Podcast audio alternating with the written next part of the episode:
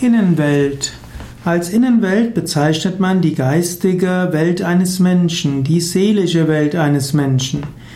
Die Gesamtheit der Gefühle und Gedanken eines Menschen wird als Innenwelt bezeichnet. Für den Menschen ist die Innenwelt das Wichtige. Die Außenwelt ist insofern wichtig, als sie neues Futter für die Innenwelt gibt. Aber natürlich aus der Innenwelt heraus kommt das Motiv zu handeln in der äußeren Welt. Wenn man ganz tief nach innen geht, dort erfährst du dein wahres Wesen.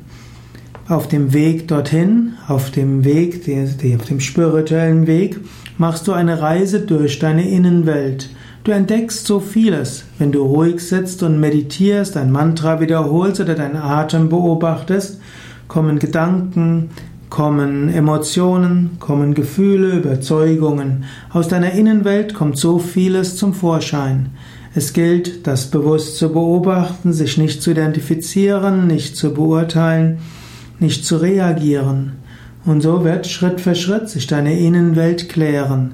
Und wenn du ganz tief im Inneren gelandet bist, wirst du tief in dir das Göttliche an sich erfahren.